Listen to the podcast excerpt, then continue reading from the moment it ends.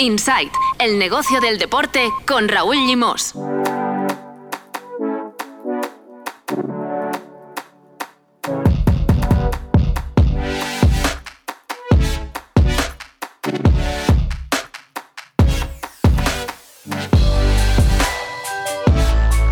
Hola, muy buenas, bienvenidos y bienvenidas a Insight, el podcast de NSN Never Say Never dedicado al negocio del deporte.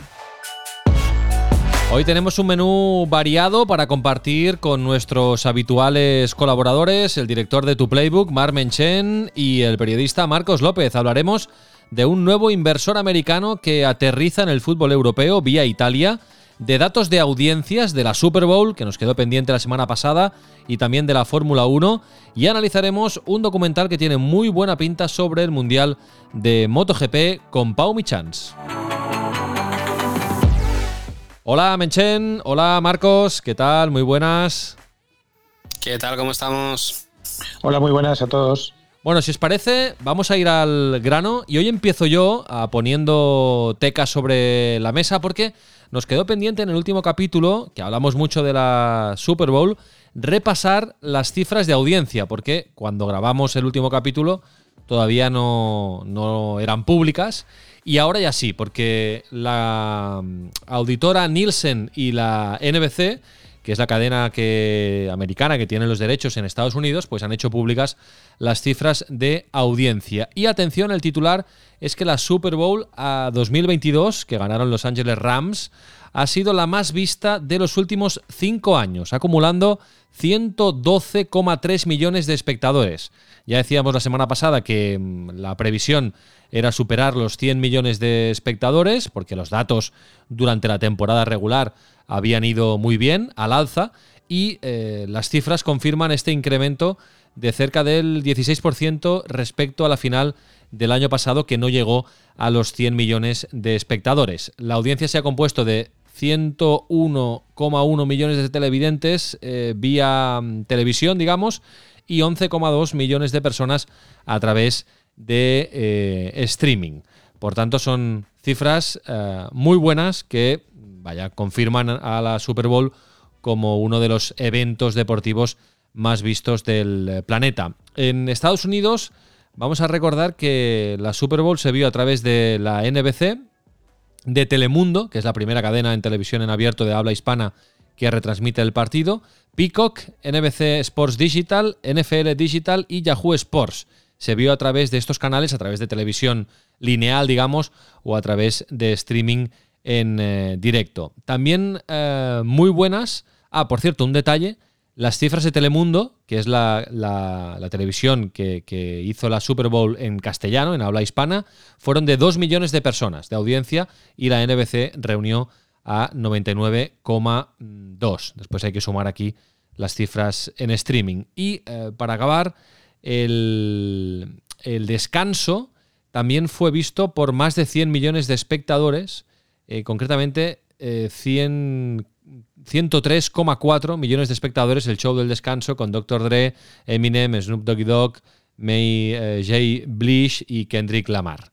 Por lo tanto, también un éxito de audiencia. Es decir, la Super Bowl es un evento que la gente al descanso no desconecta, al revés, está esperando el show del descanso y eh, también son muy seguidos todos los, los anuncios. Bueno, ¿algún comentario, Menchen? Bien, ¿no? Lo esperado.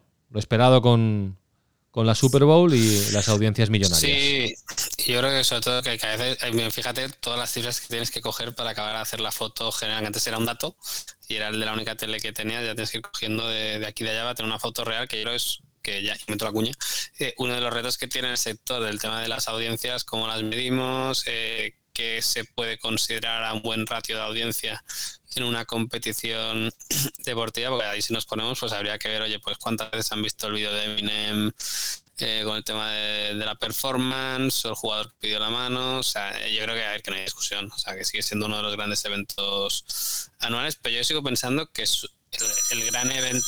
Ojo que llaman, ¿eh? Ojo que llaman a alguien. Y no es ningún scoop. Ah. Eh, creo que el rey queda para la Super Bowl, yo creo que ser más relevante fuera de fuera de, de Estados Unidos, o sea que esos datos son solo de Estados Unidos, luego a nivel global no es tanto como un clásico, una final de Champions, que tiene una penetración mucho más... No, claro, claro. Mucho más expansivo, pero bueno, que te demuestra que el producto que mandan en Estados Unidos, que aquí nos encanta la NBA, pero que allí lo que manda es la NFL sin discusión, porque de hecho creo que es que son como 20 veces más de audiencia respecto al All-Star de la NBA. Sí, mira, lo que voy a hacer ahora es mirar con vuestro permiso eh, ¿Recordáis que el otro día mirábamos en directo las cifras de audiencia del, del Showtime, eh, del, descanso, del half eh, Showtime, del halftime show, perdón? y lo voy a volver a mirar. A ver, una semana después estaban en nada. ¿Cuántas visualizaciones, no? Sí, el otro día recuerdas, Marcos, que nada, en 12 horas. Mira, lo tengo aquí. Lo tengo aquí, lo estaréis oyendo, ¿no? Mira, 59,7 millones de visualizaciones el, eh, el, show del descanso en YouTube. El otro día, hace siete días, que llevaba solo 12 horas colgado, ya llegaba a las 16 millones. Es decir, que ha subido, pero tampoco de una forma exponencial. ¿eh? Pero bueno, 60 millones de reproducciones el Pepsi Halftime eh, Show ahora mismo en, en, YouTube. Bueno, y hablando de audiencias, tengo otra de audiencias, ¿vale? Y ahora vamos con, con vuestros temas favoritos de la semana, porque la Fórmula 1 también ha arrasado en audiencia en 2021. Ha renacido la Fórmula 1 en este 2021. El Mundial fue eh, muy emocionante con la, carrera final polémica en Abu Dhabi, el pulso Verstappen-Hamilton. Eh, y atención, esa última carrera en todo el mundo, aquí sí que Mark tenemos audiencias globales de todo el mundo. 108,7 millones de espectadores en televisión. La última carrera, la de Abu Dhabi, el pulso Verstappen-Hamilton. En, redes sociales también han aumentado un 40% las reproducciones de vídeo este año en la Fórmula 1 y eh, yo imagino que aquí hay mucho, mucho efecto Fórmula 1 Drive to Survive y eh, bueno, eh, mucho efecto Hamilton Verstappen, la emoción de un deporte que hacía años que no vivía un momento tan emocionante, ¿no? Pero fíjate que por audiencia está ahí, ahí con la Super Bowl. Sí, pero esto es en todo el mundo, ¿eh? No, bueno, pero yo creo que Super Bowl en todo el mundo no creo que tenga ya más de 20 millones de. Sí, correcto.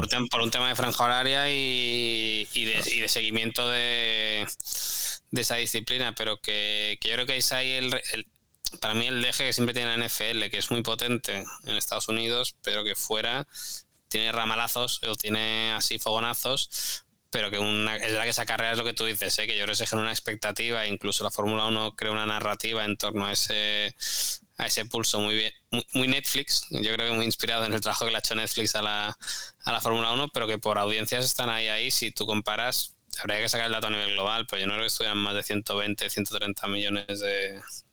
tirando alto, ¿eh? Sí, y, y luego atención, audiencia acumulada, es decir, la suma de todos los grandes premios, 1.550 millones de espectadores, un 4% más que en la temporada 2020. Evidentemente, 1.550 millones de espectadores no únicos, ¿eh? muchos de ellos evidentemente repetidos en todo, en todo el mundo.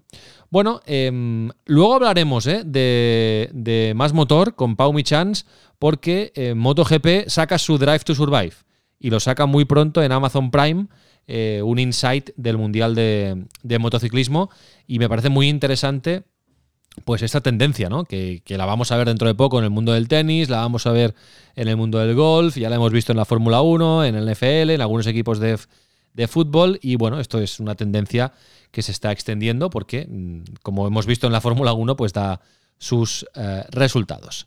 Bueno, a ver, vamos, vamos con Marcos, porque Marcos querías hablar del último aterrizaje de capital americano en el fútbol europeo vía Italia, vía Atalanta.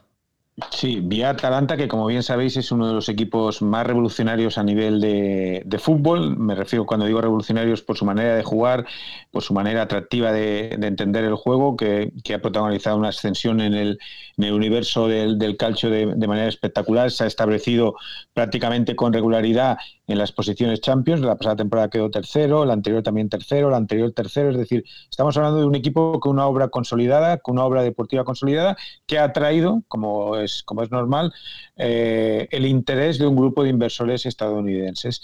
Eh, se van a quedar con el 45% de las acciones. Eso permite que Antonio Percassi eh, siga siendo el presidente del club y el máximo responsable del club, junto a su hijo Luca que es el administrador delegado del club. Ellos tendrán y conservarán el 45% de las acciones restantes. Estamos hablando de una operación en torno a los 400 millones de euros, donde ese grupo de inversores americanos, con Stephen Pagliuca al frente, un norteamericano con origen italiano, adquiere el 55%. Para mí, eh, ¿Qué está indicando esto? La tendencia que se está viviendo, y Mark eh, también lo, controla mucho, en el calcio. Estamos hablando que es, si no me equivoco, Milan, Génova, Spezia, Fiorentina, Roma y ahora Atalanta, por lo tanto el sexto club de la Serie A que tiene propietarios eh, norteamericanos. Si vamos a la Serie B, tienes el Venecia, tienes el Parma y tienes el Spal. Pero estamos hablando de clubs de una profunda historia, como es el caso del Milan, de un, de un arraigo social como es la Fiorentina y de la Roma, y evidentemente del Atalanta, que es un club muy apetecible porque, insisto, ha generado un ecosistema futbolístico muy notable, ha sido el abanderado de la revolución del fútbol en Italia, un fútbol moderno, un fútbol atractivo que ahora están haciendo equipos como el Nápoles, el propio Inter o el propio Milan de Pioli, y eso eh, indica dónde va el dinero americano, el dinero de los de los, eh, de, los, de, las, de, los ejecutivos y de los fondos de inversión. Estamos hablando de, eh, de Stephen Pagliuca, que es copropietario del equipo de la NBA de los Boston Celtics y copresidente del fondo estadounidense Bain Capital. Ese es el camino que se está llevando ahora mismo en Italia. Eh, un tercio de los equipos, de los clubs que participan en la Serie A, están en manos de inversores americanos. Bueno, esto es una tendencia, Mark. En, Inglaterra, por ejemplo, el Arsenal y el Liverpool ya hace años que están en la, en la órbita, bueno, y el United ya hace años que están en la órbita de, capital eh, norteamericano y en Italia, pues, eh, bueno, en, en, general en Europa es una tendencia que inversores americanos interesados en el deporte, pues acudan al fútbol europeo. Sí, yo creo que de inicio se fueron a Reino Unido por la cultura anglosajona y porque era un mercado más, más hecho, ¿no? En el que ya veías más potencial de, rentabilidad. Ahora, si nos fijamos en lo que está dando en Estados Unidos, vemos que hay mucho eh, multimillonario, inversor estadounidense, pero de, de ascendencia de ascendencia italiana, ¿no? Los apellidos que decía Marcos, pues algunos sonaba sonaba a la churra. O sea que, que yo creo que hay ese componente y después que yo creo que si tienes que apostar a una liga ahora mismo para invertir, tienes la Premier, pero que ya los clubes son caros, porque ya es una competición hecha, tienes la liga que no son tan caros, pero son un poquito caros en tanto que es una competición rentable, sostenible, que después de la Premier pues ya se ha consolidado en esta segunda posición. Y luego tienes la italiana, que si tienes que jugar a largo plazo a ver qué puede valer más en un futuro, pues eh, teniendo en cuenta, en cuenta que el fútbol italiano está hecho trizas, que los estadios son viejos y demás, realmente tú miras y el potencial de revalorización es, alto. A mí la duda que me queda es cómo esta influencia yankee puede acabar afectando a, todas estas negociaciones sobre el futuro del fútbol en Europa y, demás, porque al final ellos vienen con el reto de adaptarse un poco a la mentalidad del aficionado europeo, pero también con una serie de inercias de cómo se gestiona un negocio deportivo en Estados Unidos que puede influir de manera muy importante en, las negociaciones que tiene que haber sobre el futuro pues, de las ligas nacionales, la Champions League, etcétera, etcétera. Oye, hago un paréntesis fuera de guion para apretar F5 y preguntaros por el, acuerdo del Barça con Spotify, por el Barça Busca CEO y por CVC, que es un tema que, claro, Marc, con la salida de Ferran Reverté, que además el otro día, claro, flipé porque Ferran Correas, nuestro compañero del diario Sport, publicó que Florentino Pérez lo quiere fichar para una de sus empresas de ACS. Y claro, siempre Tebas, Javier Tebas, había vendido que Ferran Reverter era el gran stopper para que el Barça entrara. Eh, lo consideraba el hombre de Florentino en el Barça, ¿no? Ah, para que el Barça entrara en CVC. ¿Tú crees que se puede reactivar lo de CVC ahora de verdad? Es un rumor que corrió, yo creo que esa noticia después la borraron rápidamente. Eh, pues era que es un rumor que corre y no sé si es un rumor interesado por parte de, de quien está en el club para, para meter la imagen del Yo creo que está muy claro que, oye, que ahora se trata de un poco de desprestigiar a Reverter y, señalarlo como culpable de todo. En el caso de CVC, yo sí que creo que es evidente y de hecho siempre se dijo y, no se ha ocultado que fue la persona que frenó en nombre de los avalistas, yo creo, que el Barça entrara en acuerdo con CVC. De hecho, la liga se cabreó mucho en aquella rueda de prensa de, del Barça porque después de siete cenas, todas en el apartamento de la puerta en la diagonal, eh, y que sí, que sí, que sí, que en la última hora se bajaran del proyecto, esa la liga le sentó muy mal. Después, entre medio, ha sido el propio Reverter el que muchas veces ha intentado coquetear con algún club de la liga para ver si había alguna manera de reenganchar al Barça en el acuerdo, pero ellos siempre pedían que fuera eh, con unas condiciones especiales. La Liga de CVC están sido muy claros. Oye, que si entras, entras con las mismas condiciones que el resto. Aquí no hay trajes a medida para, para nadie. Y yo creo que es evidente que el hecho de que no esté reverter, ya no solo por sus ideas, sino por la relación personal que acabó teniendo con, los ejecutivos de la liga, pues yo creo que facilita que se pueda retomar las, las conversaciones y también hay un punto eh, no menos importante que es la necesidad que tiene el Barça de dinero. Eh, recordemos que del presupuesto que se aprobó en la Asamblea de Compromisarios, ahí hay 100 millones de euros de ingresos que no se han, que no se han materializado. Había una, había una masa salarial eh, inferior a la que realmente existía en ese momento y hay operaciones que no se han consumado, como la salida de un Titi o la salida de, o la salida, perdón, la rebaja salarial de Sergi Roberto. Has tenido extraordinarios como el despido de, de Ronald Kuman. O sea que que es un presupuesto que realmente eh, la operación CBC le salva a la porta eh, el presupuesto, en tanto que supondría una inyección importante de, dinero. Yo creo que, puede acabar pasando, yo creo que lo que están esperando primero es acabar de ponerse de acuerdo y sobre todo el Barça a ver cómo vende, eh, que lo que hace unos meses era Belcebú, ahora es una grandísima operación para las arcas del, Barcelona. A todo esto, no hay acuerdo cerrado con Spotify, no hay sustituto del CEO, no hay, por lo tanto, la persona que tiene que pilotar todos esos procesos y todo, evidentemente, recae en las manos y en la decisión de, la porta, que como bien dice Marc, eh, si no encuentra dinero debajo de las piedras, en este caso las piedras son CVC, eh, va a tener muy difícil eh, poder fichar a Haaland, va a tener muy difícil poder fichar al, al, delantero que le haga, mm, utilizando el símil que se empleó en el 2003, girar el círculo virtuoso eh, que empleó en aquel momento Ferran Soria. ¿no? Con el tema de Spotify, y aquí solo somos cuatro los que estamos, hay una que yo no sé hasta qué punto es así, pero tiene su cierta lógica. En verdad, Ferran Reverter sigue siendo el CEO del Barça. Por lo tanto, es quien tiene los poderes para firmar los contratos del club. Eh, es decir, que el contrato de Spotify solo se puede firmar si lo firma el CEO del club, que es quien tiene los poderes. Y si el CEO del club no quiere firmar ese contrato, ese contrato no se puede anunciar. Ya. Es, una, es, decir, que una cosa va ligada con la otra, ¿no? ¿Y hasta qué punto puede ser que Reverter no quiere firmar ese contrato? Porque, oye, pues porque ideológicamente, porque técnicamente, porque considera que no es un buen acuerdo, él considera que eso no lo que eso no firma, pero a mí me decían que era uno de los, una de las razones que, podría ser. A mí me extraña que no sea el presidente quien pueda firmar también este tipo de este tipo de contratos. Es verdad que es junta directiva, que no es no tienen funciones ejecutivas, por lo tanto, teoría no tienen esos poderes para, para firmar. Pero bueno, parece ser que también hay algo de, de eso, pero es verdad que se está demorando demasiado y que cada semana hay algún periodista que dice que se va a firmar al día siguiente o el otro y, las semanas pasan y aquí seguimos sin, mm, bueno, sin acuerdo. esperaremos, esperaremos porque yo tengo muchas ganas que se cierre, que nos expliquen los detalles, porque a mí me parece una asociación muy, muy interesante y mm, que puede mm, abrir nuevos, nuevos campos ¿no? de, relación entre diferentes ámbitos del entretenimiento, en este caso como el, fútbol, el deporte y la, y la ¿eh? música. tengo muchas ganas de saber cómo van a activarlo porque es lo que me tiene más, más encuriosido. Pues ya las cifras, ahí más o menos todos sabemos por dónde se pueden mover, pero me tiene un poco atrapado el, ver la lógica que le está viendo Spotify a, esta asociación porque no me creo que sea la, exposición de marca porque Spotify es de sobra conocido, por lo tanto tienen que tener una idea muy loca y muy chula, porque si es loca es chula, para, activar esto, pero veremos. Sí, sí, veremos, veremos. Oye, otro tema que teníamos otro tema que teníamos pendiente, Marcos, y que sé que te apasiona. Eh, ha habido una encuesta esta semana, eh, un informe de FIFPro, el sindicato de futbolistas a nivel mundial, y atención, han entrevistado a mil jugadores en 70 países y el 75% han dicho que, no les gusta la idea de un mundial cada dos años.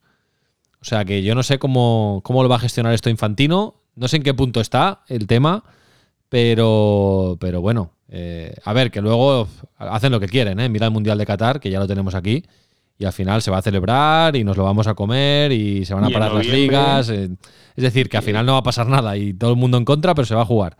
Es decir, que si, Infantino tira para adelante, pues puede ser que se haga cada dos años. Pero aquí veo la oposición de la UEFA, la Conmebol, ahora los jugadores, bueno, no sé. Es que aquí al final está el poder de, Infantino eh, sostenido eh, por otras confederaciones, pero no las confederaciones más importantes. Es decir, él apela eh, al fútbol, entre comillas, pobre para, para, obtener más recursos cada dos años en vez de cada cuatro, pero tienes la oposición de UEFA, de Comebol, tienes la oposición de los jugadores. Vamos a ver cómo puedes gestionar esto eh, cuando además los jugadores eh, son siempre los mismos. Es decir, el grupo de élite de jugadores que van a un mundial es siempre el mismo, con lo cual el desgaste será idéntico para los jugadores. Eso interrumpe la competición, pero también pensábamos si antes, si hace cinco años nos dicen que un mundial se va a jugar en noviembre y en Qatar, pues no lo hubiéramos imaginado. Bueno, cinco años no, porque ya está de, eh, decidida la sede, pero era irreal pensar que todas las competiciones del planeta se paran para jugar un mundial en Qatar en el mes de noviembre. Y va a ser así. Mm. Por cierto, tenemos fecha ya para el primer torneo del circuito de la FIP, la Federación Internacional de Padel, con el apoyo económico de Qatar Sports Investment. Será en Doha, evidentemente, capital de Qatar, del, a partir del 28 de marzo. Y, pensaba que iba a ser los jugados. no, de hecho, esta semana se juega en Miami la primera prueba del World del Tour, ¿eh? en principio con total normalidad, con la asistencia de todos los jugadores.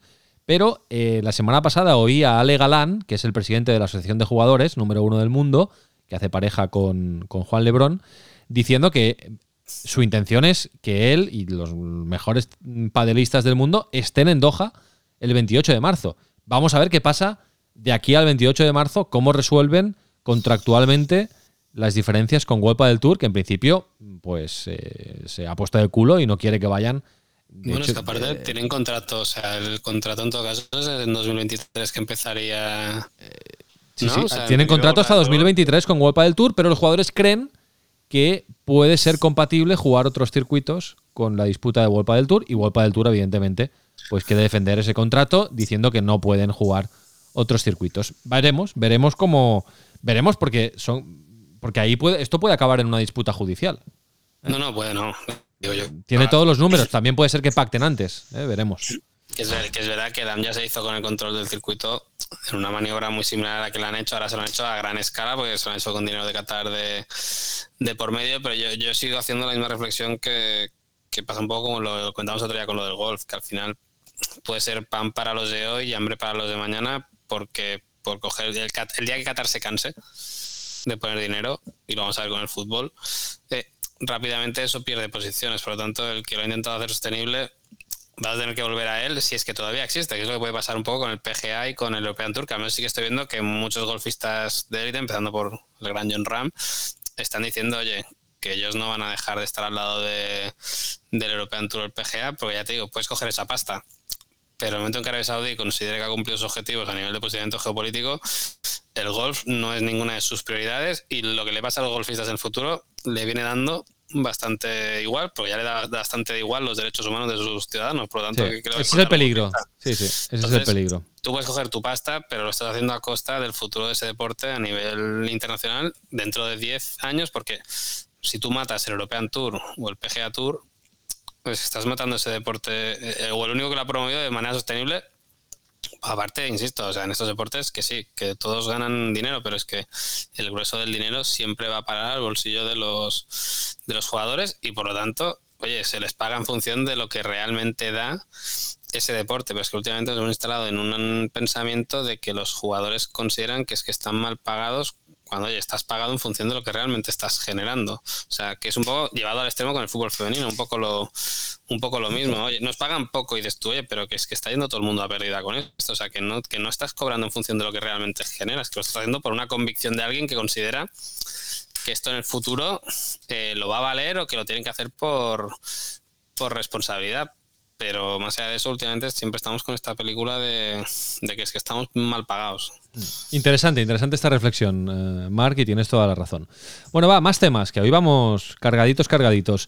¿Nos quieres hablar, Menchen, de, de que es una de las empresas de, de criptoactivos, vamos a llamarla así, y bueno, hay dudas sobre su, eh, su fiabilidad económica, ¿no? Sí, la semana pasada pasó un poco desapercibido, pero McLaren rescindió el contrato de patrocinio que tenía con, con Bici. Nosotros algo que publicaremos mañana algo más extenso, pero bueno, es verdad que aquí en España todavía hay confianza en que no va a incumplir, pero sí que se está retrasando en, los pagos. La compañía... ¿Con quién está Bici en, en España?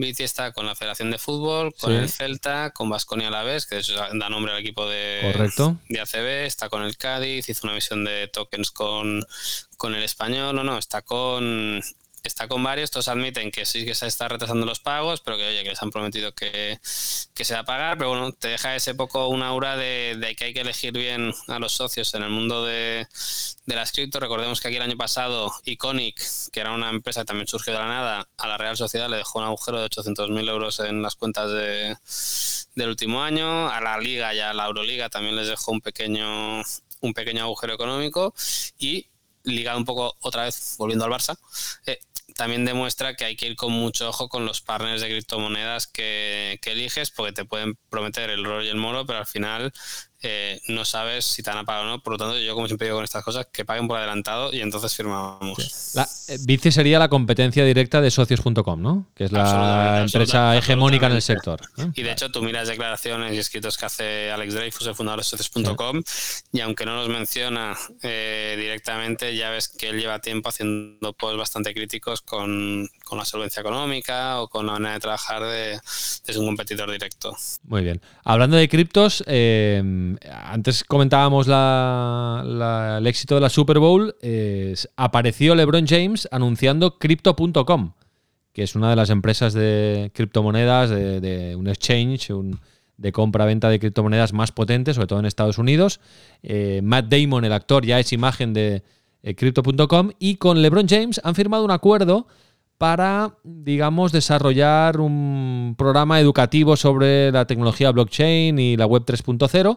Y dentro de este acuerdo, pues eh, se, emitió durante la Super Bowl un anuncio muy guapo, lo voy a dejar en las notas del capítulo, en el que LeBron James hablaba con su con, con el LeBron James jovencito.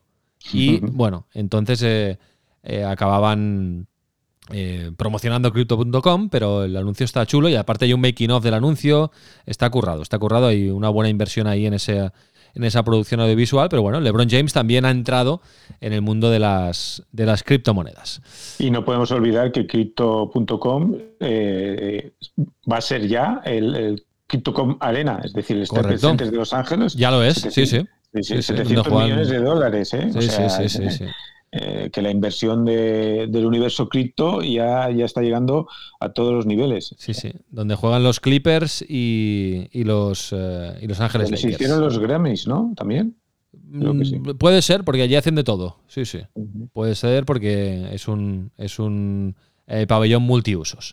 Bueno, va, vamos a hablar de documentales y atención, escuchar este, este mm, tráiler, el sonido, porque con Pau Michans vamos a hablar de lo que se viene muy pronto en Amazon Prime.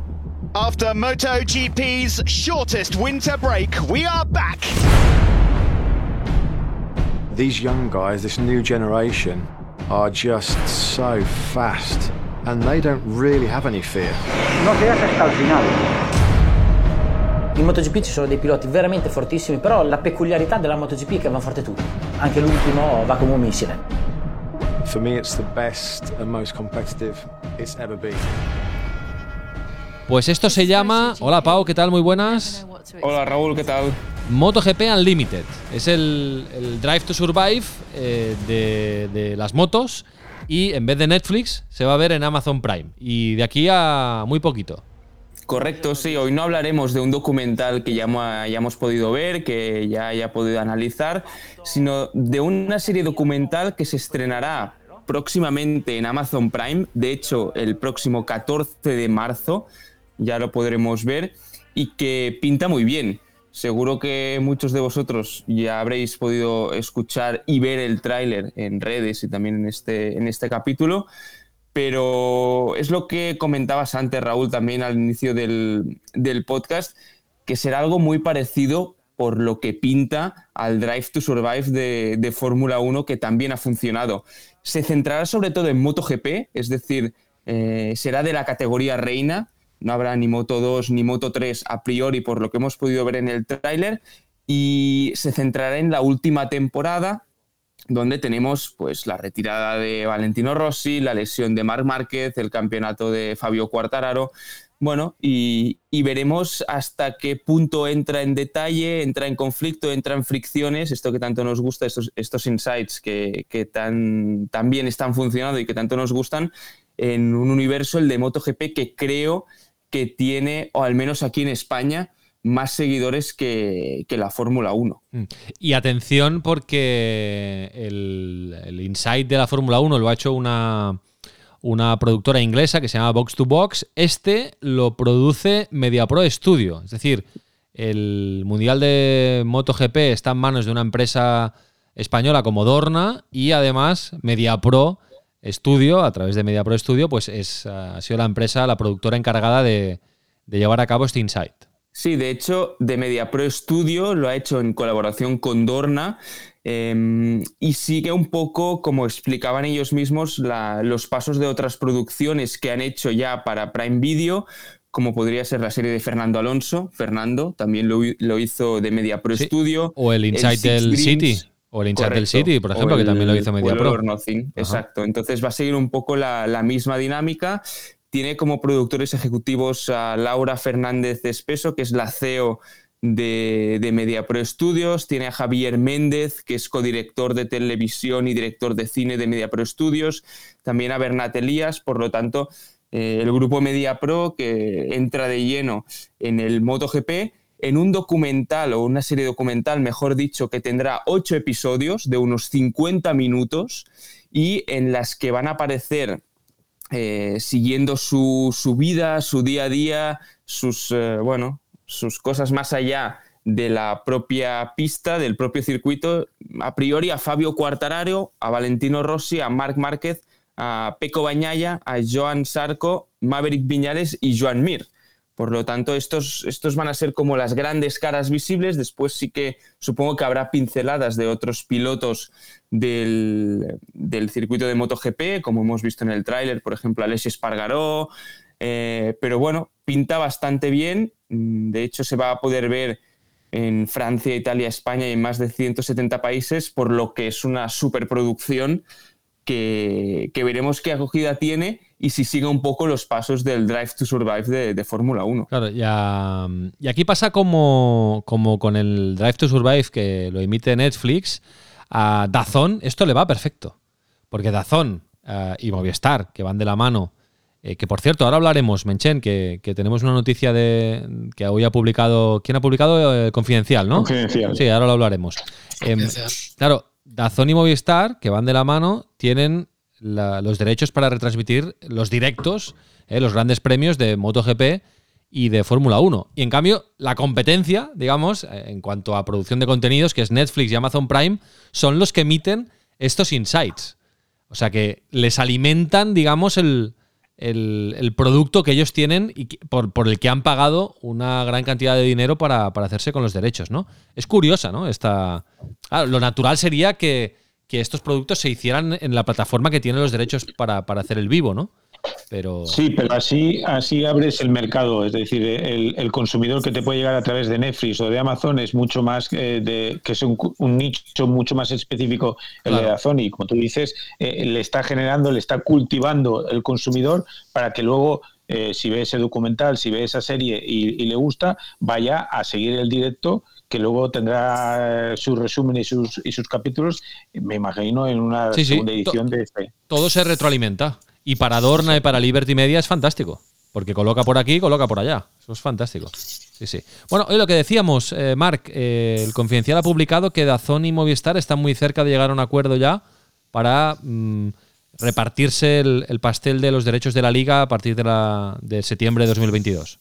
Sí, recordemos que un poco cuando se firmó la venta de derechos ya, ya apuntamos que claramente esto iba a ir a una negociación en la que al menos Telefónica tener todos los, los partidos en, en su plataforma y parece ser, se tiene que hacer oficial, pero bueno, el confidencial dice que seguramente se haga oficial el jueves que junta accionistas de, de Telefónica y lo aprovechen, bueno, junta accionistas de presentación de resultados, no recuerdo, pero bueno, hacerlo antes de esta reunión con, con los inversores y parece ser, de momento de lo que se habla es que sería Telefónica la que tendría todo, a cambio le pagaría a Dazón 280 millones de euros por, por compartir esos cinco partidos por jornada, por lo tanto, digamos que el usuario de Movistar Plus tendría todo el fútbol de la Liga de la Liga Española y lo que está por ver, que es lo que no queda claro de la, la información que se ha publicado hasta el momento, es si Dazón se quedaría únicamente con esos cinco partidos que le compró la liga o si se llegaría a un acuerdo en el que Dazón también pueda venderle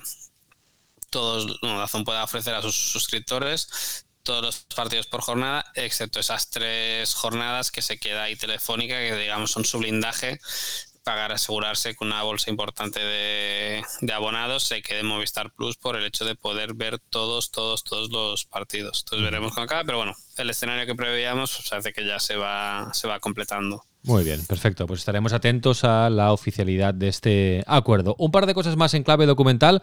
Pau, nos apuntamos esta fecha, ¿eh? 14 de marzo.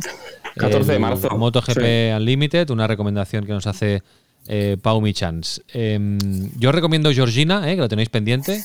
Yo lo tengo no- pendiente No, he pasado bien. capítulo 1, pero está ahí. Está ahí, hay que verlo. Luego, eh, dejarme destacar que, que en Never Say Never, en NSN, estamos de enhorabuena porque se ha estrenado el documental Mi Decisión en eh, la televisión japonesa NHK. Se estrenó este fin de semana. Es el primer territorio donde hemos vendido este contenido que estuvimos rodando durante 2021 con Marcos López, con Pau Michans en la producción, con, con Cibran Isasi en la dirección, con Uriol Caño en la realización en Japón, con Aitor Fusté, con Joel Burras, con Michel Martín, en fin, con todo el equipo de Never Say Never, estuvimos produciendo este documental que relata el proceso de recuperación y algo más, ¿eh? las dudas, los miedos, el amor por el fútbol que vivió Andrés Iniesta cuando se lesionó en diciembre de 2020 en la Champions Asiática chutando un penalti, se rompió el eh, tendón del bíceps femoral, tuvo que ser operado y estuvo cinco meses y medio de baja, pero en esos cinco meses y medio de baja pues le pasó de todo por la cabeza, incluso abandonar el fútbol y hemos retratado eso, todo ese proceso. Un documental el más íntimo que hemos hecho con Andrés Iniesta y que ya se puede ver en Japón y esperamos que pronto se pueda ver también en, en otros territorios, incluido el, el territorio español. Ya os iremos informando. Ya hablaremos, ya hablaremos más de este documental en próximos episodios aquí. Seguro que Podemos sí. hacer un análisis, seguro. Seguro que sí. Mi decisión eh, por Andrés Iniesta. Y eh, también os quería comentar que se estrena esta semana, Pau, habrá que estar atentos. Eh, de hecho, Menchen, como socio del Barça, igual ha recibido una invitación. Bueno, no sé si la han recibido todos, pero yo la he recibido. Una invitación para asistir. El match day. Sí, al. al ah, bien, lo tengo por aquí, eh, estoy buscando un momento. Eh, al documental del Barça femenino. Eh, El insight del Barça femenino la temporada pasada. De hecho, el otro día vi en redes sociales que algunas de las jugadoras, ahora no recuerdo quién, creo que una de ellas era Jennifer Hermoso, que hacían un poco de promo del documental y explicaban eh, qué salía, qué no salía después Sí. de un entrenamiento o antes de un entrenamiento, por lo que debe de estar al caer. Mira, no, no, lo tengo aquí. Queens el. El 25 de febrero, que es, eh, ¿qué es? Hoy es 21, es el jueves o el viernes, ¿no? 25, jueves. Eh, se estrena en el Palau de la Música Catalana y invitan. Viernes, a- viernes 25. Viernes, vale. Viernes 25 a las 7 y media en el Palau de la Música Catalana es la- el preestreno de Queens of the Pitch, como decía Marc, una producción de Barça Studios. Y eh, bueno, pues es el, el match day, digamos, de un solo capítulo, ¿eh? de, de una sola entrega, dedicado al Barça femenino en su mejor temporada de la historia, cuando lo ganaron absolutamente todo. Pues nada, otra, otra cosita más que nos tenemos que apuntar y, y- y ver como espectadores. Em, Marcos, Pau, Menchen, muchísimas gracias como siempre. Eh, estamos en contacto y, y nada, seguir la actualidad del negocio del deporte. Un abrazo. Hasta luego. Hasta luego.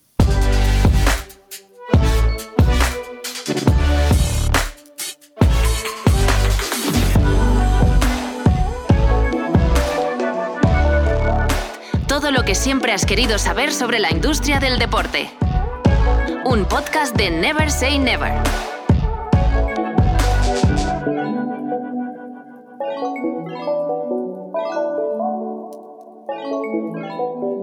Nice to be in orbit.